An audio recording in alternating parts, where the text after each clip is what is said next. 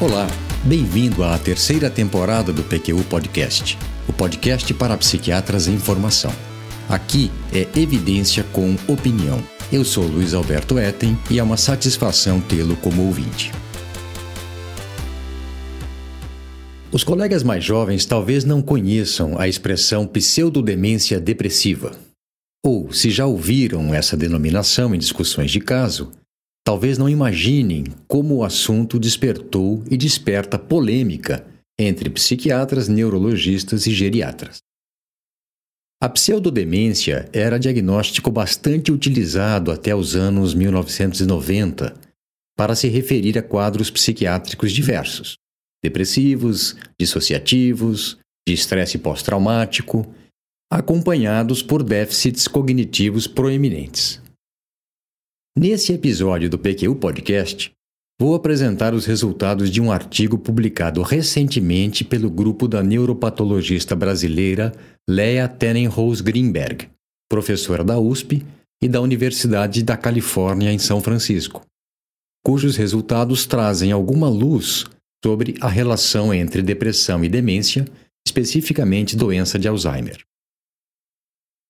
Para não perder o hábito, eu gostaria de lembrá-lo que o PQU Podcast é uma iniciativa independente, feito com recursos próprios e sem patrocínio de qualquer espécie, com o intuito de divulgar informações e opiniões que achamos que são de interesse para psiquiatras em formação. Se gosta do seu conteúdo, divulgue para os seus colegas. Dessa maneira, aos poucos, vamos aumentando o alcance e a abrangência do nosso projeto.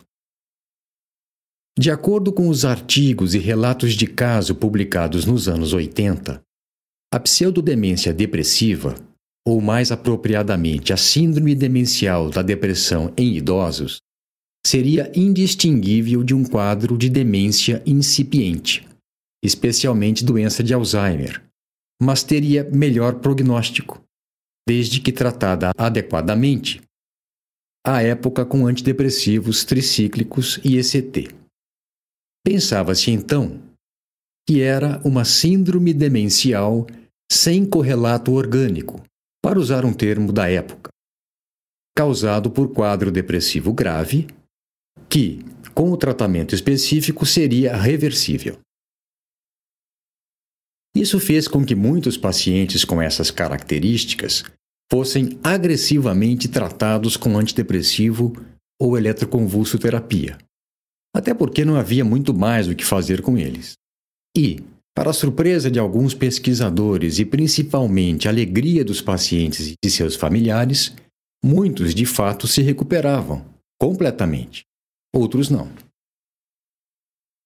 Em extensa revisão sobre o assunto publicada no American Journal of Psychiatry em 1983, Thomas McAllister do Departamento de Psiquiatria do Veterans Administration Medical Center, em Lexington, Kentucky, destaca que o quadro é visto com mais frequência em idosos e que, além da idade, são fatores de risco para o seu desenvolvimento, antecedentes pessoais de transtornos psiquiátricos, particularmente episódios depressivos acompanhados por déficits cognitivos, e co-ocorrência de problemas neurológicos, algo provavelmente também relacionado com o fator idade. Nessa revisão de McAllister, o gênero não apareceu como fator de risco. O que eu achei bem legal nesse artigo de revisão foi que o autor complementou suas conclusões com cinco sugestões que lhe pareciam úteis para o manejo clínico de pacientes com transtornos psiquiátricos acompanhados de disfunção cognitiva. Primeiro, registro detalhado dos itens do exame de estado mental relacionados com orientação, soletração, memória imediata e tardia, cálculo, nomeação e associações temporais e espaciais simples. Segunda sugestão, aplicação de testes neuropsicológicos.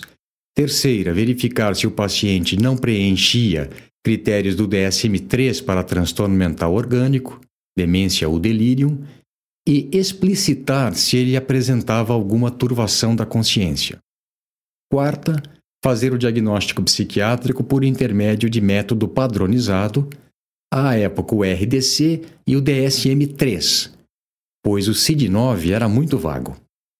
E por fim, a quinta sugestão, se valer de exames subsidiários: tomografia computadorizada, eletroencefalograma, teste da supressão de dexametasona, exame de líquor, entrevista sob amobarbital e repeti-los, repetir os exames depois que o paciente melhorar.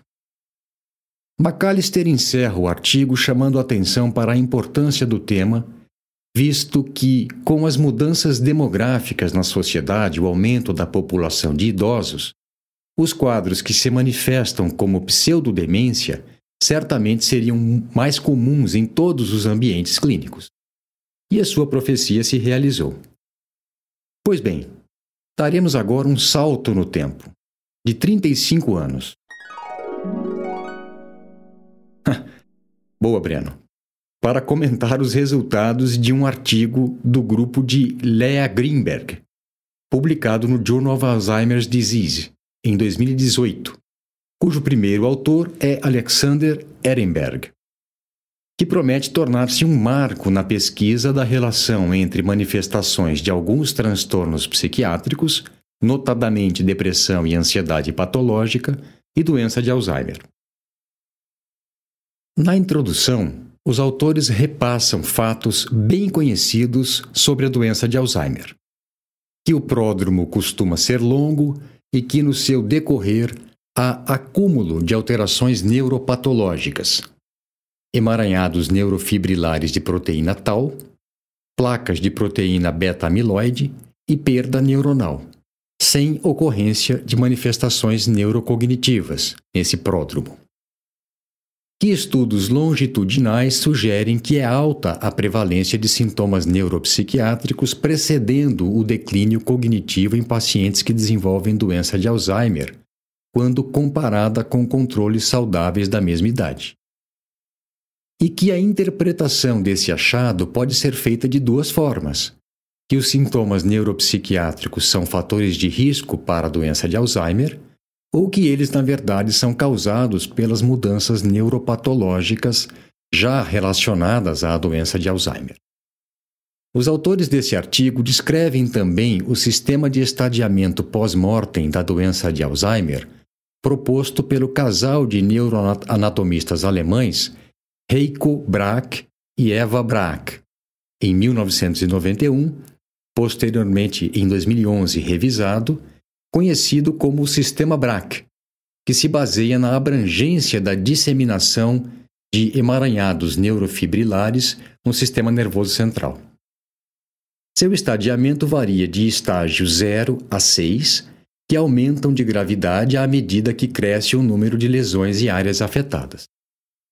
No estágio zero do estadiamento de Braque, os emaranhados neurofibrilares estão restritos a áreas subcorticais no mesencéfalo, locus cerúleus, núcleos da RAF e núcleo perifornical do hipotálamo. Nos estágios 1, 2, eles estão confinados ao córtex entorrinal e partes do hipocampo.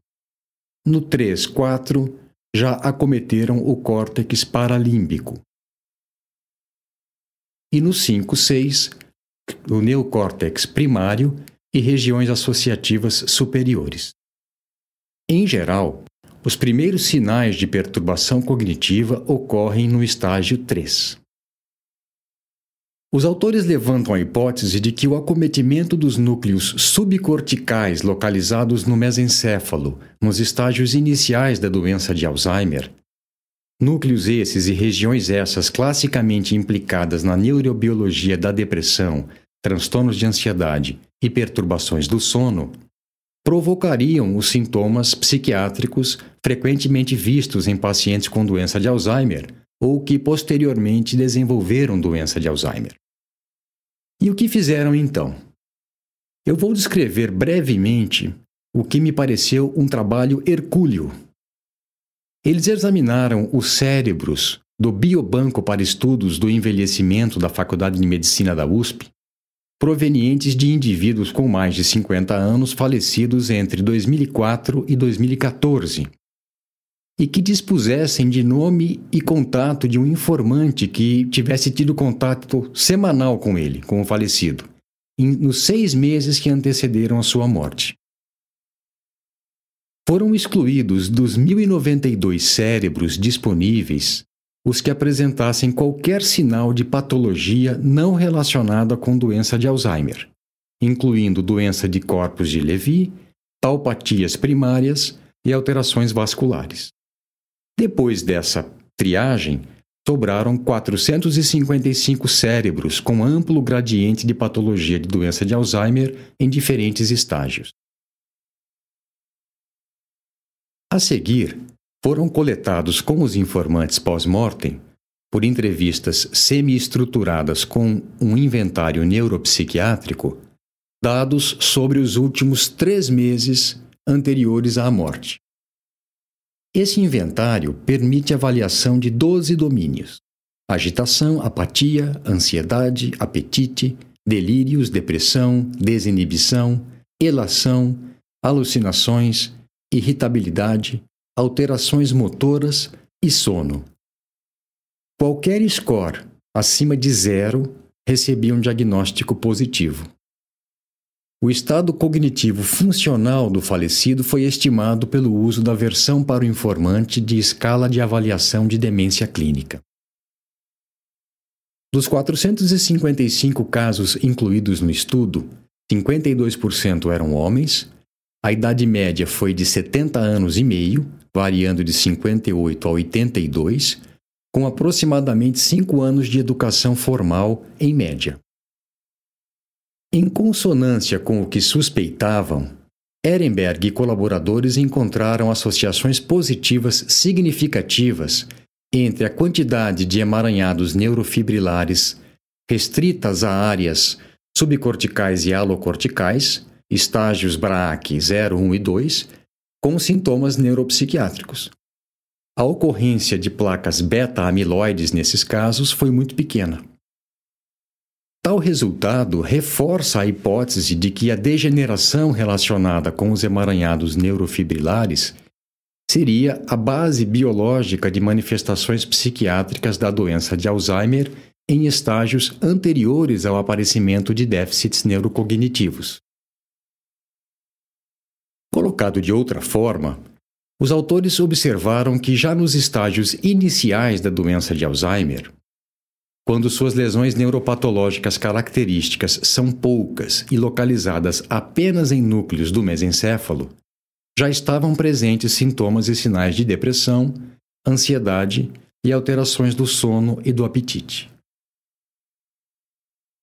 Com isso, pelo menos alguns dos casos anteriormente denominados pseudodemência depressiva poderiam ser, na verdade, casos de pseudodepressão, ou seja, de, de doença de Alzheimer incipiente com sintomas depressivos, uma depressão secundária à doença de Alzheimer. Esses casos até poderiam responder transitoriamente a antidepressivo, mas talvez fosse válido iniciar tratamento farmacológico para a doença de Alzheimer. Essa última possibilidade é uma das linhas de pesquisa que deriva dos resultados obtidos nesse estudo. Sendo assim, como proceder nesses casos? Resgatando e atualizando as propostas de McAllister, aquele da revisão de 1983,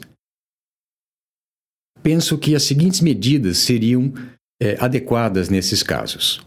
Registrar detalhadamente os itens do exame do estado mental relacionados com orientação, soletração, memória imediata e tardia, cálculo, nomeação e associações temporais e espaciais simples. Solicitar testes neuropsicológicos, ainda mais que um artigo recente do grupo do neurologista indiano Ravi Prakash defende a utilidade da testagem na diferenciação entre quadros depressivos graves com déficits cognitivos e de demência com sintomas depressivos.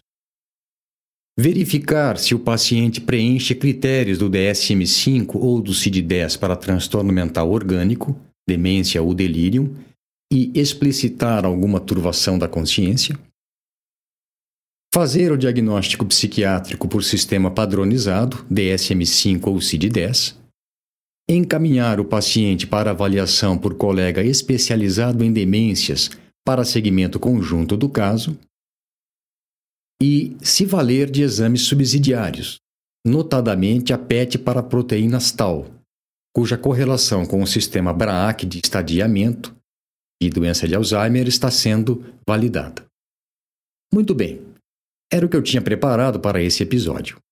Nele eu apresentei o conceito de pseudodemência, diagnóstico relativamente comum até a década de 1990 para se referir a casos de depressão grave acompanhado de déficits cognitivos, e que hoje, com os avanços na compreensão da neuropatologia da doença de Alzheimer, poderiam ser, alguns pelo menos, entendidos como casos de pseudodepressão, ou seja, de depressão secundária à doença de Alzheimer. Espero que tenha gostado. Um abraço e até a próxima. Acesse nossa página no Facebook. Você vai ficar por dentro de tudo o que acontece no PQU Podcast.